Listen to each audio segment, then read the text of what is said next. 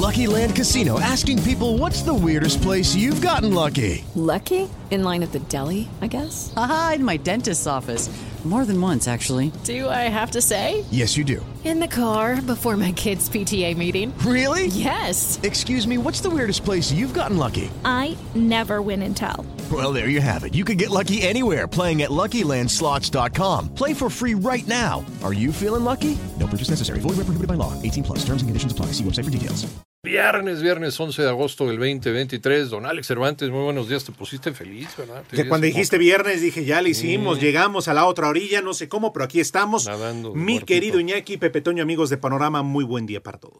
El Consejo Nacional de Evaluación de la Política de Desarrollo Social, el Coneval, informó que de 2018 a 2022 en México se han incrementado a más del doble la carencia por acceso a los servicios de salud al pasar de 16.2% a 39.1%, lo cual representa un cambio de 20.1 a 50.4 millones de personas. Por otra parte, la Secretaría de la Defensa Nacional confirmó la captura de Humberto N., considerado como jefe de plaza del cártel de Sinaloa en Culiacán, eso es en Sinaloa, y está señalado también por dedicarse al secuestro y tráfico de drogas, así como armamento de los Estados Unidos hacia México.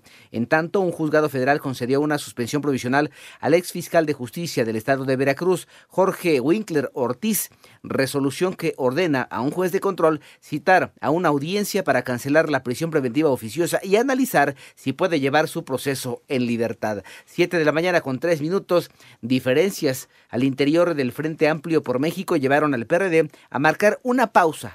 Así lo dijeron en su participación. René Ponce. En conferencia de prensa, la dirigencia nacional del PRD, encabezada por Jesús Zambrano, anunció una pausa en su participación en los trabajos del comité organizador del Frente Amplio por México, a la espera de recibir las aclaraciones pertinentes y suficientes por las que se dejó fuera a los candidatos perredistas Miguel Ángel Mancera y Silvano Aureoles. El presidente nacional Jesús Zambrano puntualizó que solicitará una reunión urgente con el comité organizador. No vamos a aceptar exclusiones políticas indebidas de nadie, de quien quiera estarlas impulsando, sin que estemos acusando a nadie en particular. Para 88.9 Noticias, René Ponce Hernández. Gracias, vamos a cambiar de tema. Ya son las 7 de la mañana con 4 minutos, porque resulta que Sheinbaum, Claudia Sheinbaum, informó que se afinan los detalles para la encuesta que se realizará, que va a realizar Morena para elegir a su candidato presidencial. Los detalles con Ivonne Menchaca. Tras reunirse con el líder de Morena, Mario Delgado, Claudia Sheinbaum, aspirante a la candidatura presidencial por Morena, informó que avanza el proceso interno que se realizará a través de encuestas a partir del próximo 28 de agosto. Y se está trabajando características de la encuesta. Eh, ya ven que en las reglas, por ejemplo, se dice que hay un representante de cada uno de nosotros que va a ir eh, revisando como observadores las encuestas que se van a hacer. Eh, nos está informando cuántas personas deben ser, cómo va a ser este proceso, cuándo los van a capacitar. Por otra parte, en su visita a San Luis Potosí destacó que por primera vez en 36 años salieron casi 6 millones de personas de la pobreza, de acuerdo a cifras del Coneval. 88.9 Noticias, Ivonne Menchaca Sarmiento. Gracias. 7 de la mañana con 5 minutos. Vamos con información internacional. Ayer por la tarde, a menos de 24 horas del asesinato a balazos del candidato presidencial Fernando Villavicencio, atacaron a balazos el vehículo que transportaba a la aspirante a la asamblea de este país, Stephanie Puente, quien salió ilesa.